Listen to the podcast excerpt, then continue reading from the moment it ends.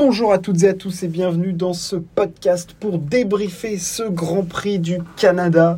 La Formule 1 était de retour pour la première fois depuis 2019 sur le mythique circuit Gilles Villeneuve.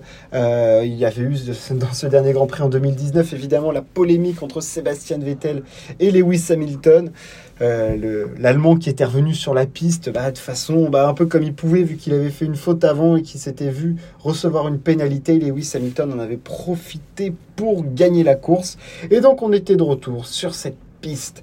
Et ce Grand Prix, on avait pas mal de questions. Il était très important puisque Leclerc s'est lancé avant-dernier, Max Verstappen était en pole, euh, Fernando Alonso était deuxième. Enfin, il y avait beaucoup, beaucoup d'enjeux. On va pas patienter beaucoup plus longtemps pour le résultat. De toute façon, vous le savez, victoire de Verstappen, sa sixième de la saison. Le mec est en fusion, le mec est impressionnant. Dès qu'il termine une course, il gagne. Devant Carlos Sainz, deuxième.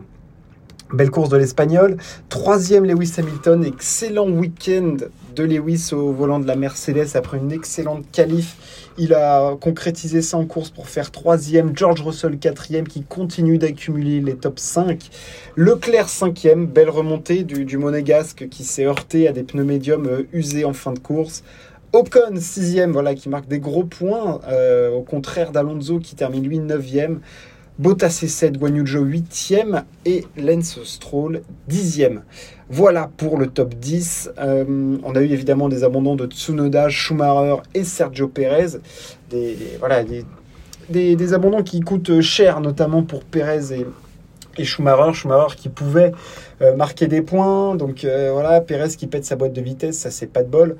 Donc bon, on a quand même des, des, petits, des, petits bémols à mettre de ce côté-là. Hum, au niveau de la course, on va évidemment revenir là-dessus. Verstappen s'impose, ça souffre d'aucune contestation, il a été très fort.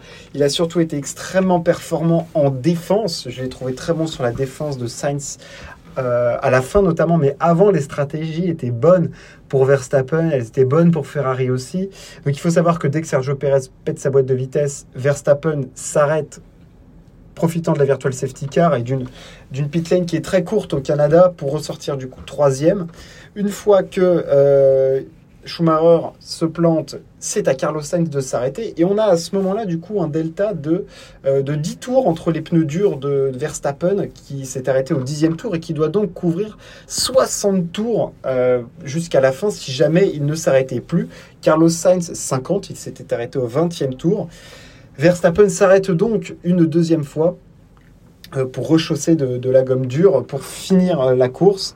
Et Carlos Sainz, euh, lui, ne s'arrêtera pas, amènera sa gomme plus loin, mais s'arrêtera une fois que, que, Yuki Tsunoda se sera planté et il aura donc une gomme qui aura 6 tours de moins à la fin pour attaquer euh, Verstappen. Et à ce moment-là, on, se dit, bon, bah, il va y avoir le DRS, il y a quand même trois zones DRS. Est-ce que Carlos Sainz va avoir le cran d'aller chercher Verstappen? Alors, c'est pas qu'il l'a pas eu ou j'ai l'impression qu'il lui a manqué parce qu'il a quand même fait euh, tous les derniers tours, donc c'est-à-dire quasiment euh, une quinzaine de tours derrière, euh, derrière Verstappen avec le DRS à chaque fois. Donc il y a des moments où il était plus ou moins proche parce qu'il attaquait plus ou moins. Mais il y a quand même des moments où il était très très proche. Alors c'est marrant parce qu'on voyait en fonction de, de la distance qu'il avait euh, par rapport à Verstappen à la sortie de, la dernière épingle, s'il pouvait ou non le dépasser dans la, grande ligne droite ou alors dans la ligne droite euh, suivante, dans la ligne droite des stands. Et il était souvent à 7 dixièmes, il aurait fallu qu'il soit entre, entre 5 et 6 dixièmes, et il a été une fois, il n'a pas osé vraiment plonger, euh, Carlos Sainz. Et surtout, Max Verstappen a montré pourquoi il était le meilleur pilote du monde actuellement. C'est-à-dire que quand il faut saisir les opportunités en qualif, il l'a fait. Il a mis une énorme claque à tout le monde en qualif en mettant 6 dixièmes sous la pluie en mode karting. Et dans la course, euh, franchement, Carlos Sainz avait un très bon rythme. Vraiment, il tenait plutôt très bien Verstappen, même quand il n'avait pas le DRS. Euh, on le voyait, euh, il remontait progressivement avec sa gomme plus fraîche et tout, donc il avait un rythme vraiment correct.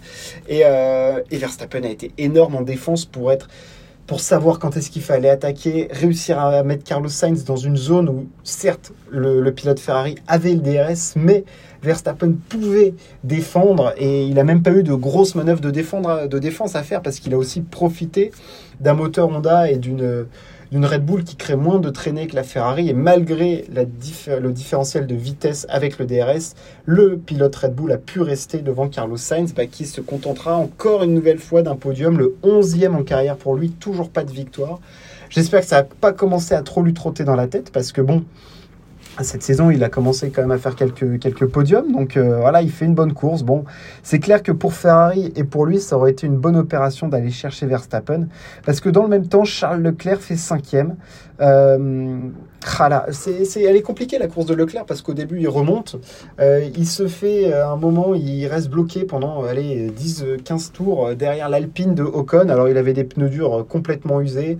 Et puis, il faut savoir que l'Alpine en fait, le problème, c'est que l'Alpine, elle est très très rapide en ligne droite, vraiment très rapide, même sans DRS.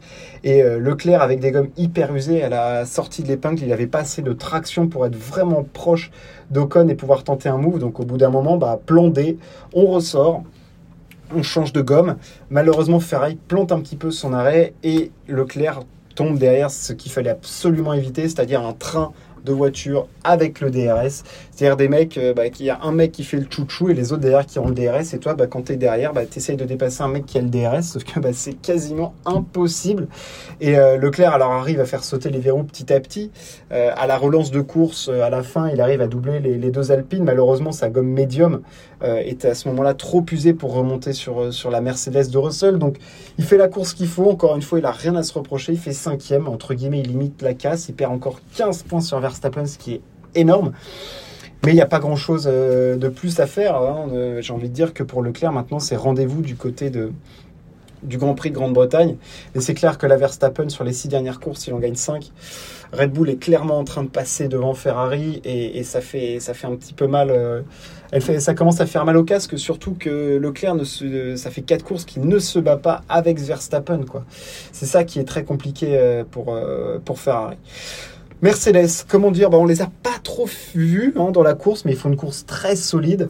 Euh, un Grand Prix, euh, voilà, très très bon Grand Prix d'Hamilton, vraiment j'ai trouvé très costaud. Euh, il a lutté face à son marsouinage, face à une voiture compliquée à piloter. Et ils font 3 et 4. Encore un Grand Prix exemplaire de Mercedes, bonne stratégie, fiabilité c'est très bon, qu'est-ce que je voulais dire? Ils maximisent leur potentiel. Alors oui, ils finissent loin de Ferrari et Red Bull, mais les deux écuries de pointe luttent pas dans la même catégorie que Mercedes cette saison. Euh, la troisième force du plateau, c'est Mercedes cette saison, c'est pas, pas autre chose. Donc euh, voilà, voilà, c'est, ils peuvent pas lutter avec ces voitures-là encore pour le moment. On aimerait bien une lutte à 3, pour l'instant il y a une lutte à 2. Cette fois-ci, c'est Hamilton qui est devant Russell. Ça doit quand même lui faire du bien parce qu'il a vraiment été, a vraiment été meilleur que, que Russell sur ce, sur ce week-end. Il a été meilleur en qualif et tout. Il avait, voilà, il avait le petit truc en plus, le petit truc de Lewis Hamilton. Hum, Alpine. Alpine, c'est décevant. Alors oui, il y a eu un problème pour Alonso en ligne droite. Euh, il s'est fait pénaliser. Euh, c'est clair que ça fait chier parce que ça aurait pu faire 6 et 7. Mais euh, il était quand même plus rapide qu'Alonso, enfin que, que, Ocon, Fernando Alonso. Mais je ne pense pas qu'il aurait pu aller chercher que ce soit les Mercedes ou même la Ferrari de Leclerc qui remontait. Parce que la différence de rythme est trop grande en fait. Alpine est, une voiture plus lente. voilà, il n'y a, pas, y a, pas, pas à chier du cul. Quoi. Enfin, je veux dire, ils ont une voiture qui est moins performante que les autres. Vraiment moins. Ils sont quatrième. Ils sont quoi? Ils sont quatrième cinquième force du plateau. Ça, dépend avec McLaren un petit peu des courses, mais il y a clairement un gap énorme. Alors oui, Alonso le dit à la fin du Grand Prix, il n'est pas là pour faire 6 et 7. Il fait une énorme qualif avec son talent de pilote expérimenté sous la pluie, voilà, de, de mec, il arrive à faire deuxième.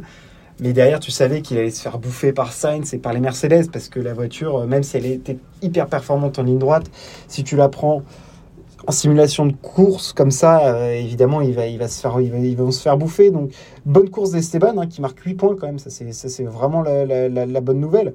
Euh, Esteban qui a quand même 20 points de plus qu'Alonso, alors qu'on a clairement quand même l'impression que c'est Alonso qui fait un meilleur début de saison que, que Ocon, mais il a connu euh, malheureusement pour lui ben, beaucoup de, de, pépins de, de, fiabilité, le, père Alonso. Donc, ouais, c'est un petit peu compliqué pour, pour Alpine, c'est vraiment pas de bol. Et après, on a les deux Alfa Romeo bah, qui marquent des points. Eux, ils sont là dans leur, euh, catégorie, vraiment euh, largement devant AlphaTauri.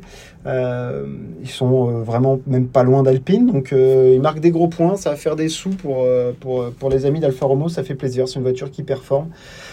Quand le moteur Ferrari lâche pas comme sur la As de, Mick Schumacher. As, par contre, le Grand Prix a été hyper compliqué pour, pour Magnussen, euh, pour Schumacher qui a abandonné. Ça a été vraiment un long chemin de croix. Eux qui euh, partaient 5 et 6, il y avait quand même.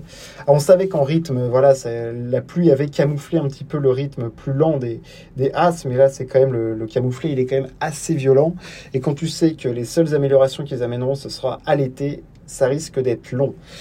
Euh, donc euh, voilà ce qu'on pouvait dire sur cette course. Verstappen a clairement écœuré la concurrence euh, parce que sa défense, de défendre 15 tours comme ça avec une Ferrari derrière lui, avec full DRS et 3 zones, c'est quand même très très très costaud et il a montré, bah, comme j'ai dit tout à l'heure, pourquoi c'était le meilleur pilote du monde. La Formule 1 se déplacera donc dans deux semaines du côté de la Grande-Bretagne pour le mythique circuit de Silverstone avec notamment bah, l'enchaînement Magots Beckett Chapel. À voir quelle voiture sera performante là-bas.